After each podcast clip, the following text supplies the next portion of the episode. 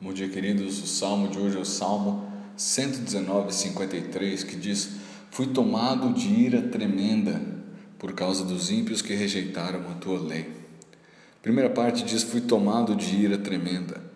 O salmista é acometido de um sentimento certamente desconfortável.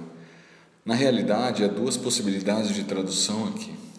A primeira é a ideia de grande indignação por alguma coisa. A segunda é a ideia de alguém horrorizado com o que está diante dele.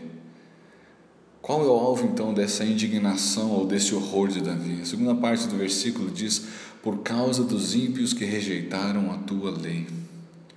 Se a ideia da primeira parte for de indignação, então Davi fica indignado com as pessoas que, tendo a oportunidade de obedecer, escolheram simplesmente ignorar a orientação que receberam do Senhor e viveram segundo suas próprias paixões afrontando assim o Deus vivo.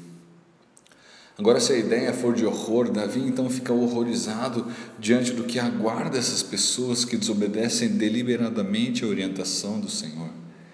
Davi antevê o juízo, a ira justa do Senhor, o destino de sofrimento eterno que essas pessoas vão desfrutar.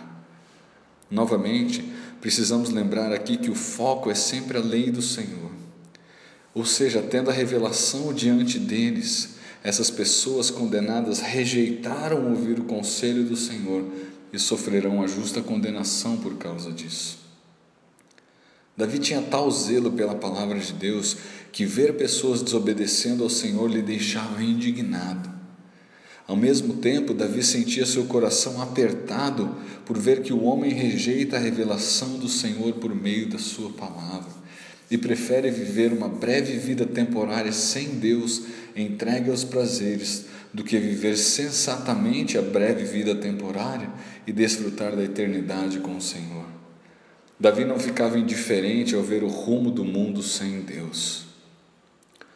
Louvado seja o Senhor pela Sua palavra que nos aponta o caminho e nos mostra como vale a pena viver para Ele. Que tenhamos a coragem e o sincero desejo de compartilhar a salvação com aqueles que não a conhecem e estão perecendo sem Deus. E que o nosso coração não fique indiferente vendo aqueles ao nosso redor morrendo sem o Senhor. Que Deus abençoe o seu dia. Um abraço.